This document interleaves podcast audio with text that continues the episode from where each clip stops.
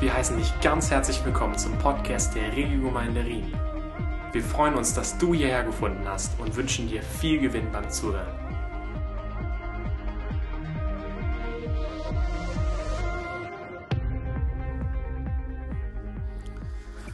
Smarties, you, alles gut? Jetzt kommt eure Preach. Ich werde zwischendurch immer zwischenfragen. Schreibt euch was auf. Nächste Woche Hefte raus, Klassenarbeit. Wir sind in einer Miniserie. Die haben mich genannt ein heiliges Verlangen. Und es geht in dieser Serie darum, wie unsere Leidenschaften und Sehnsüchte so geordnet werden können, dass dieser Fluss, das ist das Bild, mit dem wir das vergleichen, dieses heilige Verlangen, ist dieser Fluss, der uns durch unser Leben fließt, dass der nicht über die Ufer tritt und Dinge überschwemmt in unserem Leben oder auch im Leben von anderen Menschen, sondern dass, es, dass dieser Fluss in gesunden Bahnen fließt und Leben bringt, dann ist das ein guter Fluss, wenn er sich äh, da in diesen äh, Ufern bewegt. Und äh, am Beispiel der Sexualität schauen wir uns an, wie aus unheiligem Verlangen ein heiliges Verlangen werden kann. Wie gesagt, es geht heute um das Thema Singles, Schrägstrich, Unverheiratete. Und da sind unterschiedliche Menschen in diesen Kategorien drinnen. Zum Beispiel die Smarties. Ähm, oder andere Personen, die äh, noch keine in, noch in keiner Beziehung drinne sind oder die in einer Beziehung waren und wieder draußen sind und nie wieder rein wollen. Man weiß es nie. Oder auch Menschen, die geschieden sind. Auch die sind unverheiratet in diesem Zusammenhang. Oder Menschen, die verwitwet sind. Ähm, oder Menschen, die verliebt sind. Menschen, die verlobt sind. Die bald heiraten. Nächste Woche liegt dann der Schwerpunkt auf der Ehe. Da bin ich weg im Urlaub, da habe ich,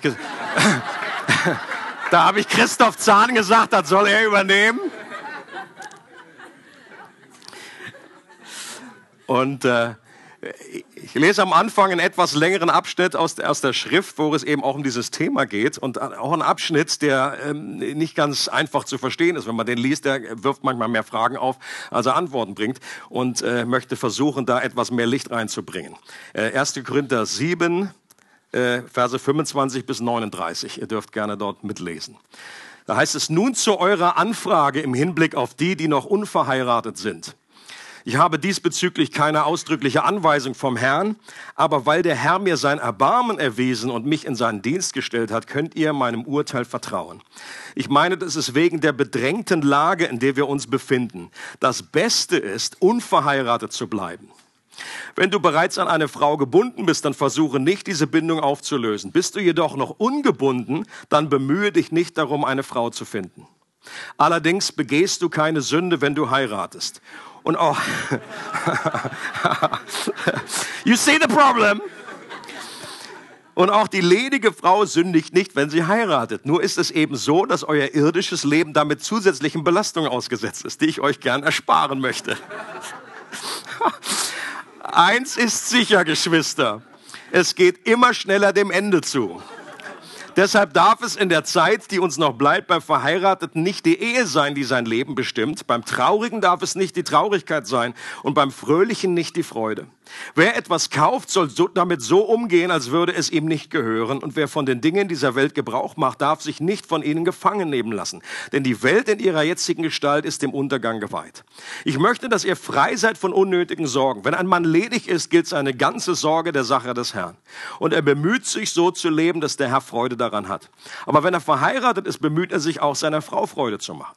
Daher sorgt er sich auch um Dinge, die zum Leben in dieser Welt gehören. Und das führt dazu, dass seine Interessen geteilt sind. Genauso ist es bei der Frau. Wenn sie noch nicht verheiratet ist oder wenn sie keinen Mann mehr hat, gilt ihre ganze Sorge der Sache des Herrn. Sie möchte ihm dienen mit all ihren Gedanken und all ihrem Tun. Aber wenn sie verheiratet ist, sorgt sie sich auch um irdische Dinge. Sie bemüht sich, ihrem Mann Freude zu machen. Ich sage das in eurem eigenen Interesse und nicht, um euch in eurer Freiheit einzuschränken. Vielmehr will ich euch helfen, das zu tun, was gut und richtig ist und dem Herrn unbeirrt und mit ungeteilter Hingabe zu dienen. Vielleicht denkt jemand, er verhalte sich nicht richtig gegenüber seiner Verlobten, wenn er sie nicht heiratet. Vielleicht ist sein Verlangen nach ihr so stark, dass für ihn nur heiraten in Frage kommt. Nun, dann soll er tun, was er vorhat. Er begeht damit keine Sünde. Die beiden sollen ruhig heiraten. Jemand anderes hingegen ist zu der festen Überzeugung gekommen, dass es besser ist, wenn er ledig bleibt. Es fällt ihm nicht schwer, auf die Ehe zu verzichten und er kann seine Entscheidung aus freiem Willen treffen. Wenn er daher beschließt, seine Verlobte nicht zu heiraten, handelt er ebenfalls richtig.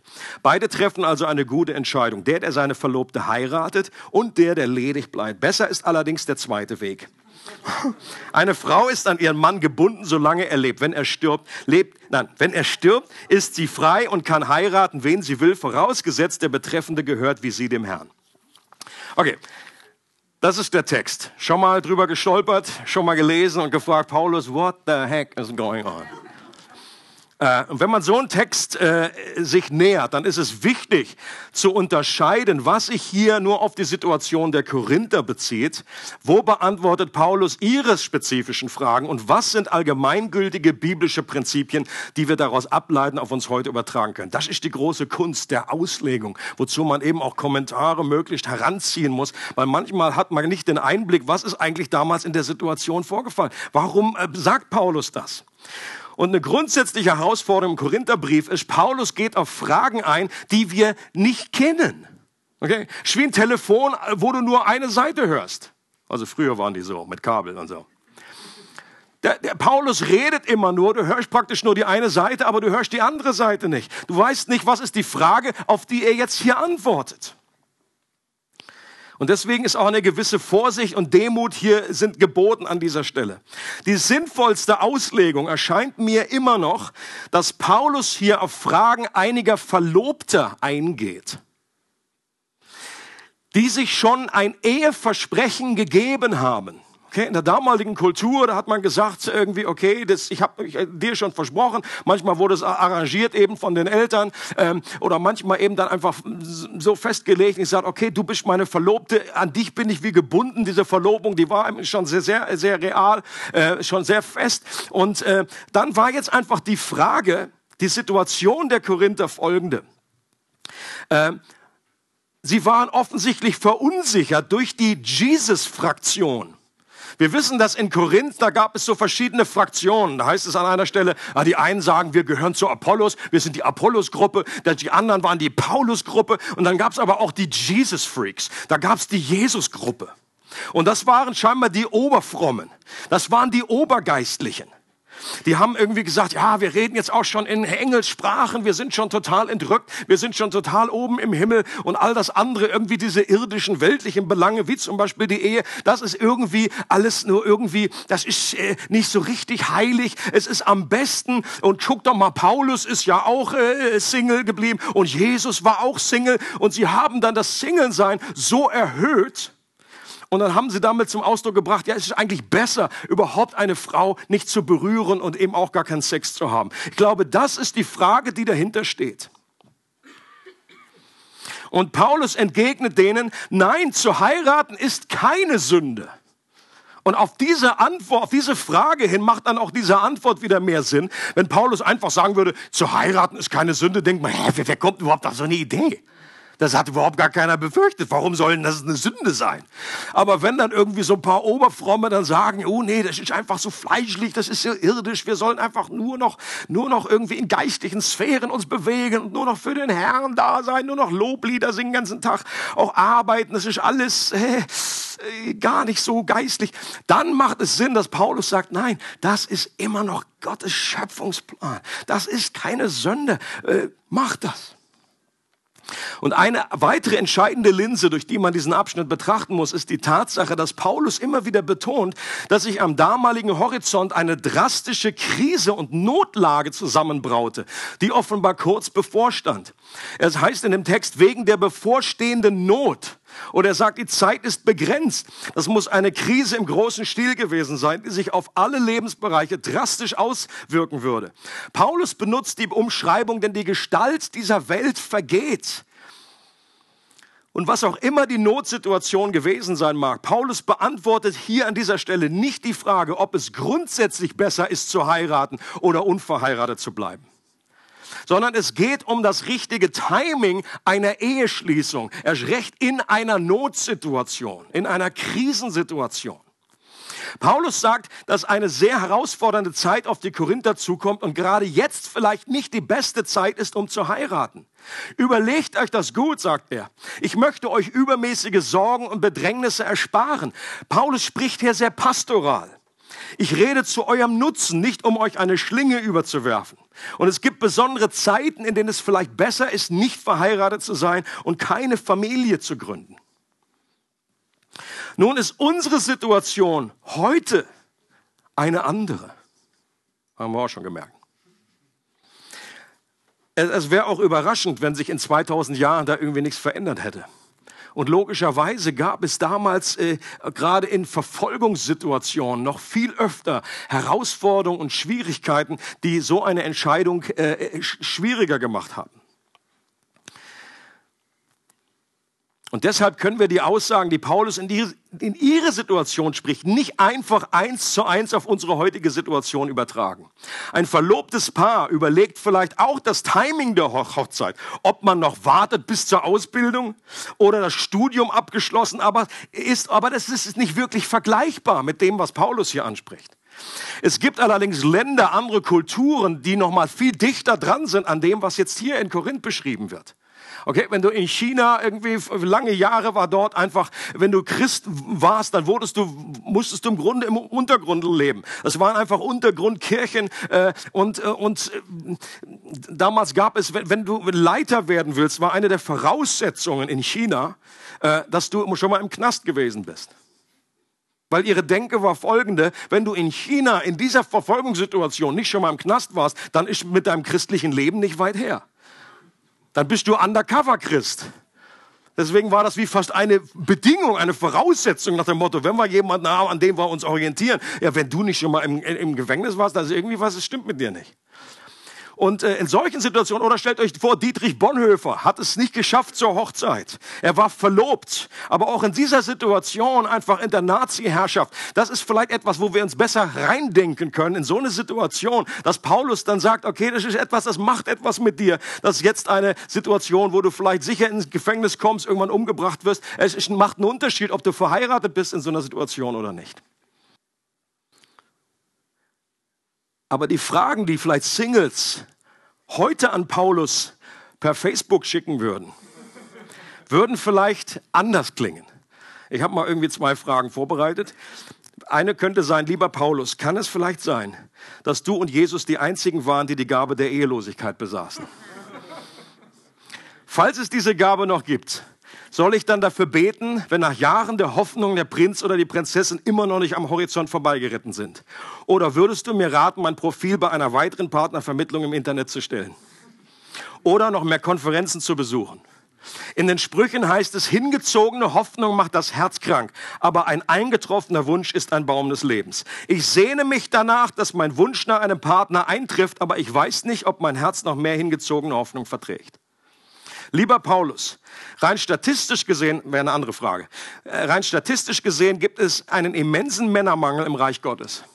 Ist es theologisch vertretbar, für eine Erweckung nur oder vor allem unter Männern zu beten? Oder könnten wir zumindest das Lied It's Raining Men Hallelujah als Worship-Song in unser Repertoire aufnehmen?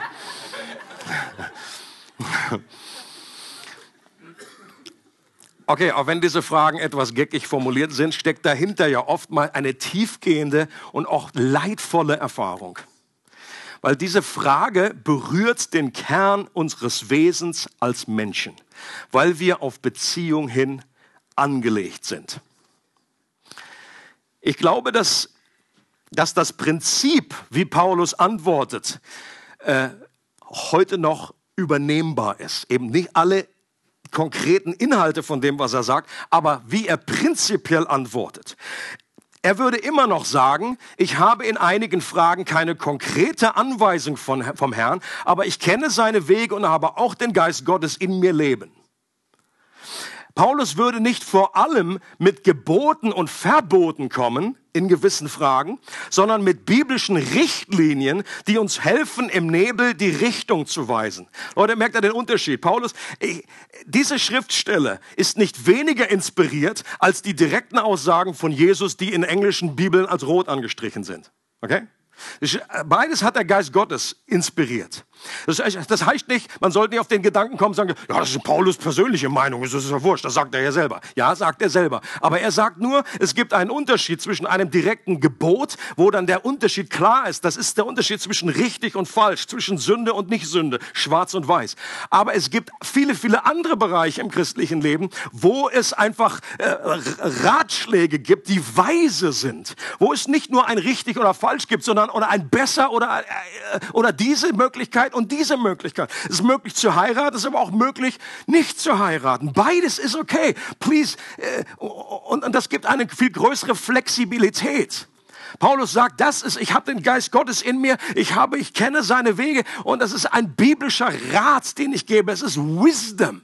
Und in vielen Bereichen unseres Lebens, manche Sachen sind glasklar, da gibt es einfach, wenn wir diesen Weg nicht gehen, dann ist ziemlich schnell klar, wo die Grenze ist und was, was eben eine Zielverfehlung ist. Aber in vielen anderen Bereichen gibt es einfach, müssen wir um Weisheit bitten. Okay? Und es ist eher das, der, Ausdruck, eines Gurus und nicht eines echten geistlichen Leiters, dass er von Menschen blinden Gehorsam einfordert.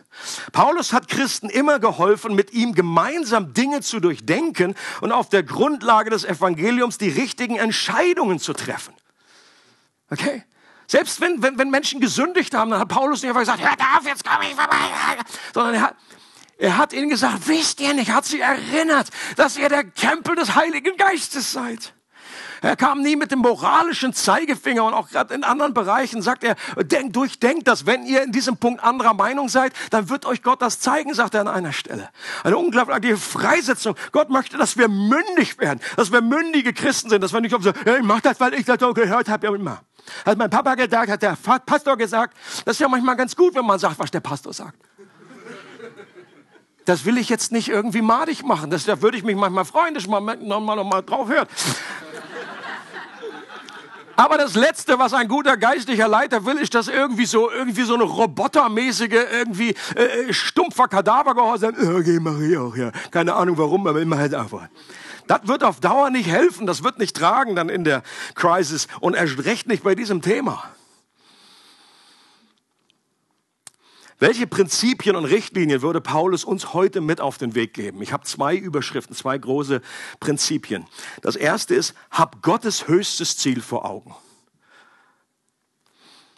Und die Frage ist, was ist das Ziel des Menschen? Was ist das höchste Ziel Gottes? Wozu sind wir hier auf der Erde und wo geht die Reise hin? Das Westminster Bekenntnis, ein berühmtes Bekenntnis aus dem äh, Anglikanischen, hat es so formuliert. Das höchste Ziel des Menschen ist es, Gott zu verherrlichen und sich ewig an ihm zu erfreuen. Das ist das höchste Ziel. Gott zu verherrlichen und sich ewig an ihm zu erfreuen. Ist übrigens nicht zwei Ziele, hier werden ja zwei Dinge genannt, sondern wenn Gott verherrlicht wird, dann ist seine Schöpfung maximal erfreut. Und wenn wir uns maximal an Gott freuen, dann wird er maximal verherrlicht. Das sind nicht zwei unterschiedliche Ziele, das ist ein Ziel. Paulus würde uns daran erinnern, dass wir dieses Ziel anstreben können, egal ob wir Single oder ob wir verheiratet sind. Okay? Wenn wir ein zu geringes Ziel haben, ein zu, ein Ziel, was zu weit hier auf diesem Planeten nur irgendwie verhaftet ist, sagen, ich möchte unbedingt Familie, ich möchte unbedingt verheiraten oder unbedingt, ja, mal, lass, da, Paulus würde sagen, es ist ein, wir sind berufen zu einem höheren Ziel. Das ist das größte Ziel. Habt das vor Augen. Trachtet nach dem, was oben ist, sagt die Schrift immer wieder.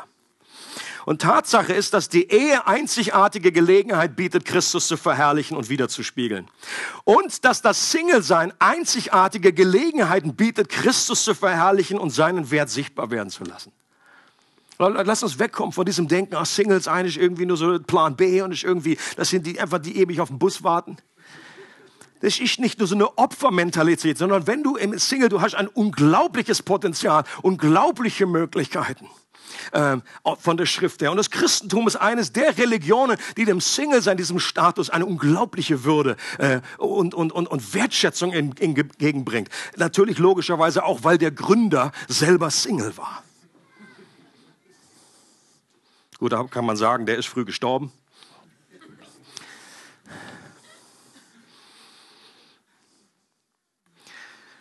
Keine Lebensform ist weniger wert als die andere. Es gab Zeiten, da wurde das Single-Sein als geistlich überlegen angesehen. Oft in der Kirchengeschichte wurde gesagt, oh, das ist besonders, die haben dann irgendwie aus den Korinthern, das haben sie noch weiter übernommen und weiter. Äh, und heute ist es oft die Ehe, wird gesagt. Das ist das, was auf jeden Fall äh, bessere ist. Aber beides, diese Akzentuierung, ich glaube, es ist beides nicht hilfreich. Paulus sagt, ich will euch helfen, dem Herrn unbeirrt und mit ungeteilter Hingabe zu dienen. Das ist das übergeordnete Ziel dass das unser Herzenswunsch ist, Gott zu dienen, dieses größte Ziel anzuvisieren. Egal, ob wir in diesem Leben verheiratet sind oder als Single leben, wir alle bereiten uns auf eine Hochzeit vor. Everyone. Jeder Christ wird eines Tages heiraten. Gott, der Vater, bereitet seinem Sohn eine Braut. Alles geschieht, um uns auf die Ewigkeit vorzubereiten.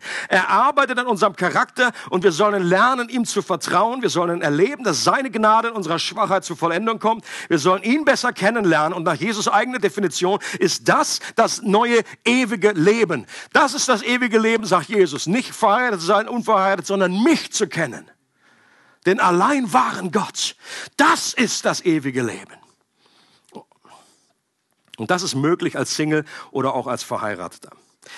Timothy Keller sagt, selbst eine Ehe ist immer nur etwas Vorläufiges. Sie ist ein Wegweiser hin zu der eigentlichen Ehe, die unsere Seele braucht und der eigentlichen Familie, für die unsere Herzen erschaffen sind. Paare, die nicht um diese Vorläufigkeit der Ehe wissen, werden keine gute Ehe führen. Selbst die, also bei Ehe und Verlobung seid ihr mal dran. Selbst die beste Ehe kann nicht das Loch ausfüllen, das Gott in unsere Seelen hinterlassen hat. Ohne eine tiefe, erfüllende Liebesbeziehung zu Christus schon hier und jetzt und die Hoffnung auf eine perfekte Liebesbeziehung zu ihm in der Zukunft werden verheiratete Christen zu viel von ihrer Ehe erwarten und damit ihrem Leben schaden. Aber auch Singles sollten um die Vorläufigkeit der Ehe wissen. Wenn ledige Christen nicht eine tiefe, befriedigende Liebesbeziehung zu Jesus kultivieren, werden sie zu viel von ihrem Traum von der Ehe erwarten und damit ebenfalls ihrem Leben schaden. Weil dieselbe Vergötterung der Ehe, die heute ihr Single-Leben entstellt, morgen ihre Ehe beschädigen wird, falls sie doch noch heiraten.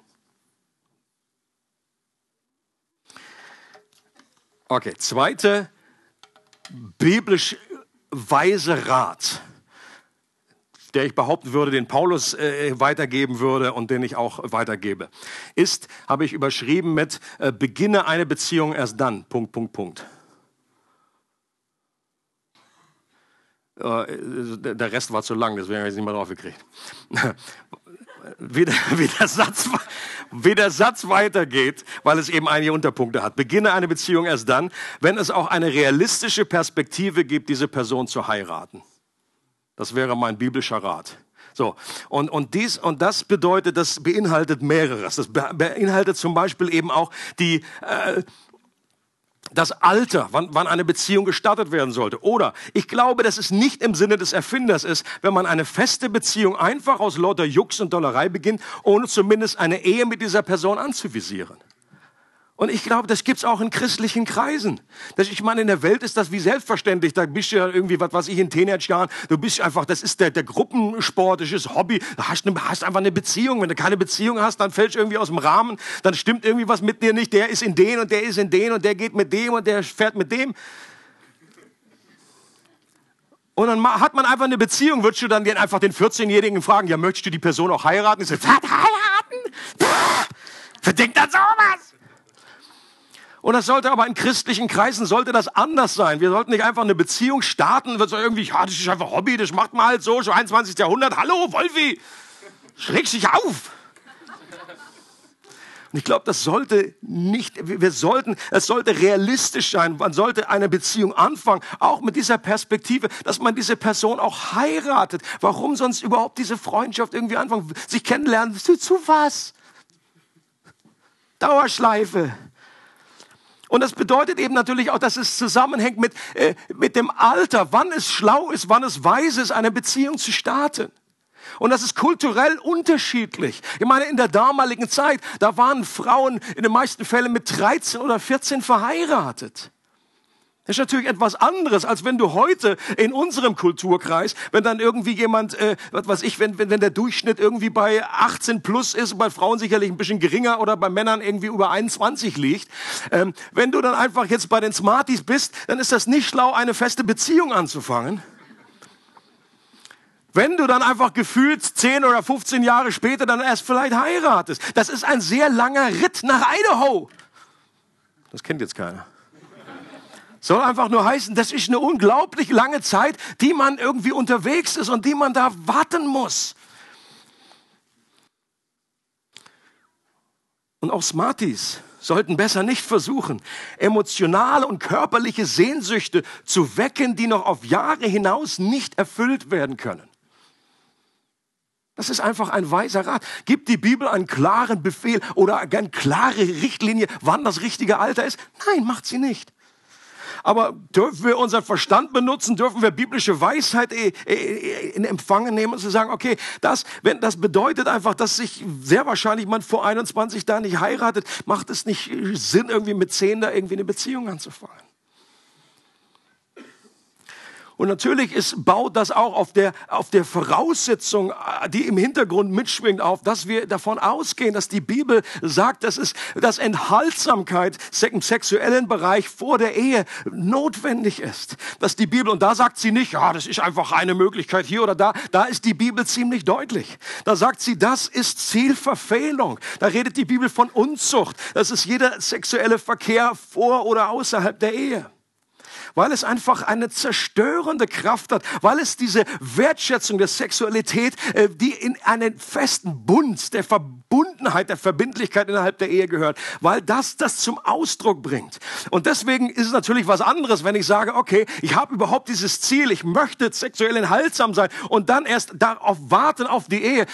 Wenn, wenn du dieses Ziel gar nicht hast, dann ist das natürlich alles für die Hasen, dann ist das ja wurscht. Dann kannst du ja sagen, ja, pff, dann, dann äh, lebst du das einfach aus, dann gibt es ja im Grunde gar nicht diese, diese Wartefrist. Aber wenn du dieses Verlangen hast und sagst, das sehe ich vom Wort Gottes her so, ich möchte meinen Gott ehren, ich möchte ihn lieben, mehr lieben als alles andere und dann äh, auf die, das, das aufbewahren möchtest für deinen Partner, den du auch heiratest, dann ist das, äh, dann ist das eine größere Herausforderung, vor der du stehst. Äh, ein weiterer Punkt ist, äh, 1. Korinther 7, was ich vorgelesen habe, ähm, sagt, sagt die Elberfelder, äh, oder es geht darum, wenn du, wenn du wenn geschieden, äh, Quatsch, wenn du, wenn du verwitwet bist, ähm, wenn da jemand gestorben ist, dann bist du frei, dann wieder zu heiraten. Und dann sagt es, nur im Herrn soll es geschehen. Nur im Herrn soll es geschehen. Hier wird es übersetzt, aber nur äh, das vorausgesetzt, der Betreffende gehört dem Herrn. Ich glaube, das bezieht sich aus meiner Überzeugung ganz klar darauf, dass du denselben Glauben teilst. Dass die Person auch Christ ist. Okay? Ähm, auch hier Timothy Keller an dieser Stelle. Ich empfehle das Buch äh, der Ehe nochmal von ihm. Das ist eines der besten Bücher, was ich über das ganze Thema. Da ist auch Single äh, drinne, alles rauf und runter, das ganze Programm. Äh, hervorragendes Buch. Ehe von Timothy und Kathy Keller. Und er sagt, viele finden es furchtbar engstirnig, dass ein Christ keinen Nichtchristen heiraten soll. Aber es gibt gute Gründe für diese biblische Regel. Wenn dein Ehepartner deinen christlichen Glauben nicht teilt, kann er ihn auch nicht so verstehen, wie du das tust, von innen her. Dies aber bedeutet, dass dann, wenn Jesus für dich alles ist, dein Partner dich nicht verstehen kann. Er kann nicht nachvollziehen, was dich im Leben antreibt und was das Grundmotiv deines Handelns ist. Dieser Teil deines Lebens, und es ist der allerwichtigste Teil, wird deinem Partner ein Rätsel sein und bleiben. In der biblischen Sicht der Ehe geht es vor allem darum, dass sie einen Rahmen bietet, einander dabei zu helfen, die herrliche und einzigartige Person zu werden, die Gott aus uns machen will. Okay? Ein Partner, der kein Christ ist, kann diesen Teil unserer neuen Identität gar nicht erkennen. Wir haben, letzten Sonntag war das Thema, wir sind Könige und Priester. Christus lebt in uns. Okay. Ein Nichtchrist kann diesen ganzen Aspekt nicht verstehen. Never. Kann, es kann nur im Glauben gesehen werden. Ähm, eine Ehe zwischen einem Christen und einem Nichtchristen kann vielleicht auf verschiedenen Ebenen gut gelingen. Das würde ich ja gar nicht in Frage stellen. Es gibt viele nichtchristliche Ehen, die sind vielleicht wertschätzender als manche christliche Ehe. Das ist nicht der Punkt. Äh, aber sie wird immer unter der höchsten Berufung bleiben, die Gott für die Ehe eigentlich vorgesehen hat. Dass da zwei Menschen sind, die einander helfen, zu all dem zu werden, was Gott für diese Person vorgesehen hat. Sich anzufeuern, sich die Wahrheit in Liebe zu sagen. Das ist nicht möglich mit einer Person, die diesen Glauben überhaupt nicht teilt. Und mein persönlicher Rat ist auch immer, Leute, die Beziehung zwischen Mann und Frau ist schon so kompliziert genug. Wir kennen alle das Buch, Männer sind vom äh, äh Mars, Frauen von der Venus. So nach dem Motto, die sprechen unterschiedliche Sprachen. Da ist schon genug Spannung in der Hütte. Das muss man nicht unnötig noch verkomplizieren, indem man einen Christen und einen Nichtchristen zusammenpackt, wo aus biblischer Sicht die aus zwei unterschiedlichen Galaxien kommen. Okay?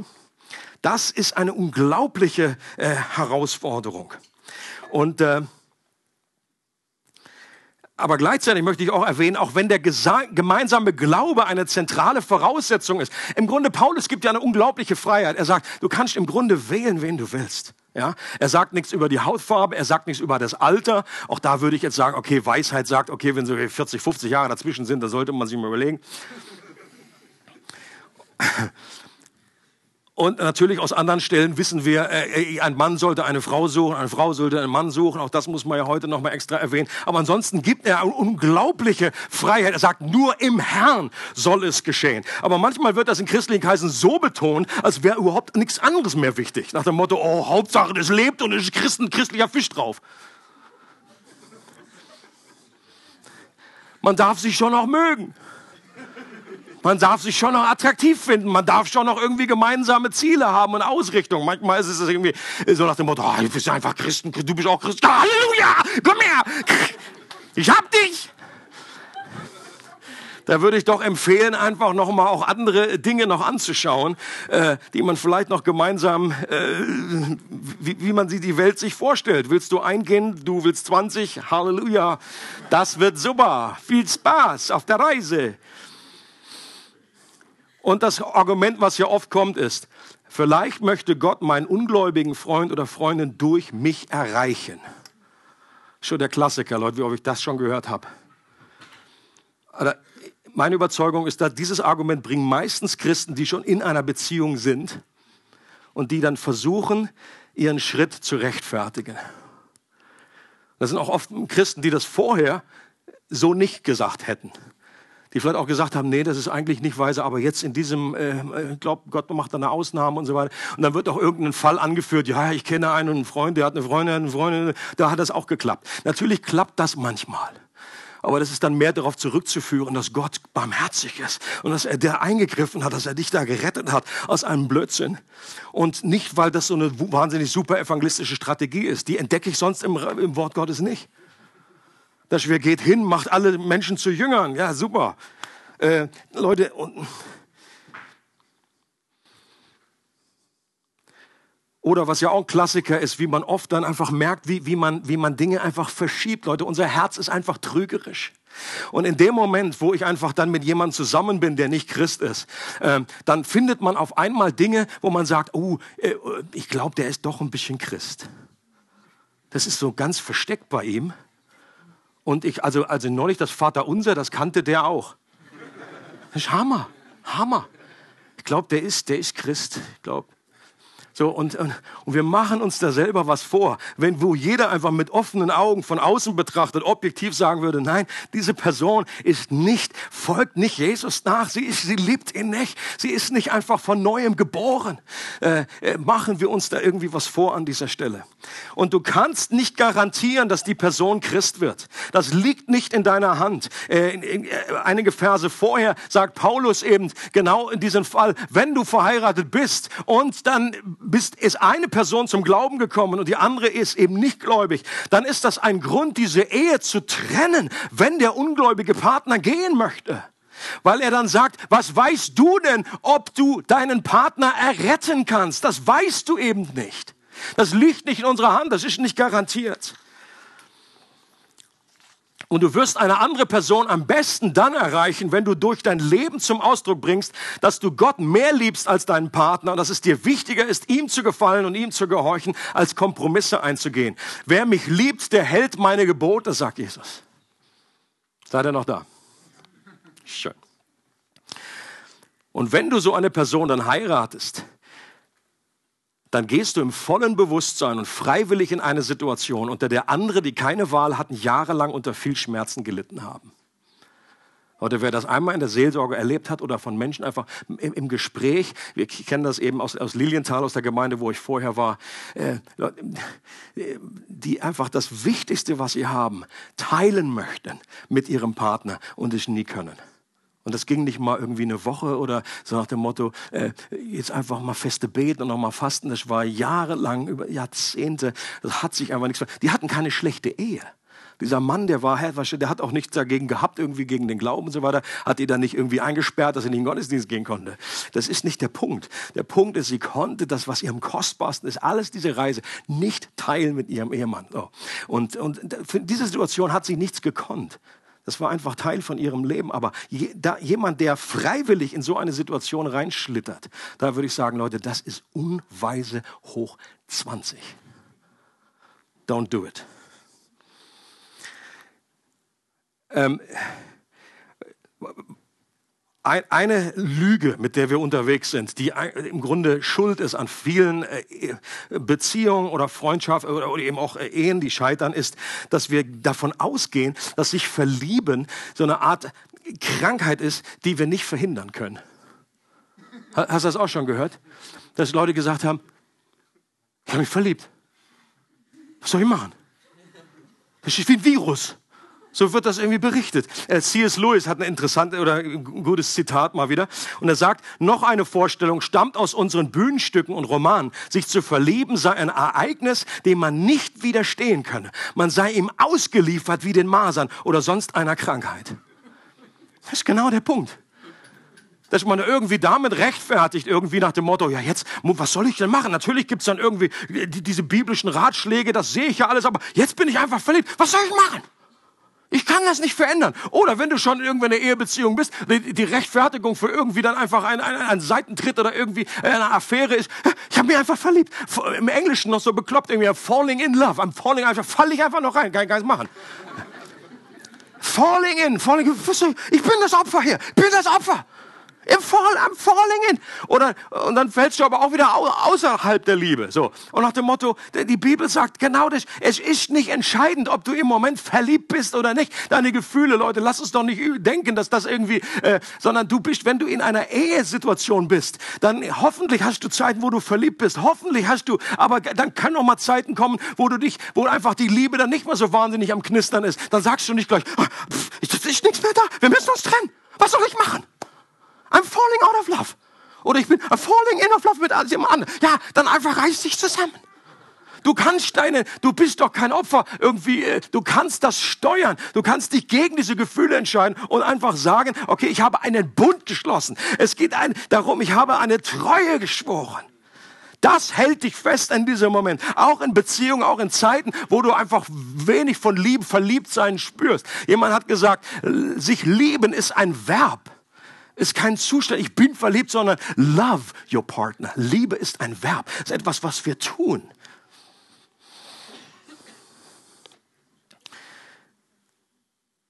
Letzter wichtiger Tipp noch. Such dir Freunde, ein Beziehungsumfeld, das kann deine Kleingruppe sein, das können irgendwie engste Freunde sein um dich herum, die dich zur Rechenschaft rufen und dir in Liebe den Kopf waschen, bevor du irgendwie eine bescheuerte Entscheidung triffst. Leute, das ist der beste Tipp, den ich euch geben kann. Ja, und sag denen nicht nur, ich gebe dir Erlaubnis, in mein Leben zu sprechen, sondern verpflichte sie und sag, ich gebe dir den Auftrag, dass du in mein Leben redest. Du bist verantwortlich, in mein Leben, Leben, zu reden. Wenn bei mir alle Sicherungen durchknallen, wenn, mir die, wenn ich die Hormone überfallen, wenn ich einfach, I'm, in love, I'm in love. Was soll ich tun? Dass Menschen in dein Leben reinreden und sagen, pass mal auf, du hast folgende Werte gehabt und ich möchte, äh, sei dir bewusst, was du da tust. Pläne scheitern, wo keine Besprechung ist, heißt es in den Sprüchen. Wo aber viele Ratgeber sind, kommt etwas zustande. Wo viele Ratgeber sind, da kommt etwas zustande. Ich habe den größten Respekt vor Singles, die ihre Überzeugungen und Werte nicht über den Haufen schmeißen, die auf einen One-Night-Stand verzichten, obwohl es Angebote gäbe, für die nur ein gläubiger Partner in Frage kommt, auch wenn dadurch der Fischteig sehr reduziert wird und die immer wieder mit Anfechtungen zu kämpfen haben. Das ist der gute Kampf des Glaubens, Leute, der Gott verherrlicht und ihn als kostbarsten Schatz präsentiert. So zu leben berührt Gottes Herz und bringt ewigen Lohn. So ein Lebensstil bringt zum Ausdruck, dass Gottes Gnade besser ist als alles, was dieses Leben zu bieten hat. Und Gemeinde sollte eine Familie sein, die Singles und Witwen ehrt und in diesem Kampf unterstützt, wo es nur geht. Singles wollen nicht bemitleidet werden, so als fünftes Rad am Wagen, sondern möchten eine echte Beziehung und Ver Verbindung und Familie, wo sie einfach aufblühen, wo sie das als Chance sehen. Ja, das ist eine Möglichkeit, wo ich einfach Gott jetzt an, wirklich an erste Stelle setzen kann. Äh, ein Single hat geschrieben, wir befinden uns nicht in einer Warteschleife. Im Glauben zu warten ist unsere Hochform der Anbetung. Selbst wenn wir nicht heiraten sollten, finden wir uns dennoch für immer in den Armen unendlicher Liebe. Und noch ein weiteres Zitat von Paige Brown, auch eine Singlefrau, die sagt Folgendes. Sehen wir den Tatsachen ins Auge. Ledig sein ist nichts Minderwertiges. Aber ich möchte schon heiraten. Ich bete jeden Tag dafür. Vielleicht werde ich in den nächsten ein, zwei Jahren einen Mann kennenlernen und mit ihm vor den Traualtar treten, weil Gott so gut zu mir ist. Aber vielleicht werde ich auch nie mehr mit einem Mann ausgehen, weil Gott so gut zu mir ist. Ich glaube, dies ist so wichtig zu verstehen, dass wir nicht irgendwie die Gottesgüte, die, die Güte Gottes, so, die Güte Gottes abhängig machen von unseren Umständen und Lebenssituationen. Manchmal sagen wir, wenn irgendwie was äh, erfolgreich gelungen ist oder ja, die Arbeitsstelle geht, oh, Gott ist so gut, Gott ist great. Okay, wenn die Arbeitsstelle nicht geht, ist Gott weniger gut. Das fühlt sich im Moment weniger gut an, ist mir völlig klar. Aber trotzdem, zu sagen, Gott ist gut, ist recht dann ein Ausdruck des Lobpreises, wenn du den Job nicht gekriegt hast. Und an einer Beziehung, dass wenn du deine, deine Träume, deine Sehnsüchte, wenn Gott dir das erfüllt, Gott ist amazing, Gott ist great. Aber sie sagt eben auch, Gott ist aber auch gut. Und wenn ich wirklich glaube, was in Römer äh, 28 steht, 8, 28, dass uns alle Dinge zum Guten mitwirken müssen, dann vertraue ich, dass Gott genau weiß, was ich in unterschiedlichen Lebensphasen brauche brauche, was wirklich gut für mich ist. Wir hoffen, die Predigt hat dich inspiriert. Für weitere Informationen über unsere Gemeinde besuche unsere Webseite www.regelgemeinde.ch.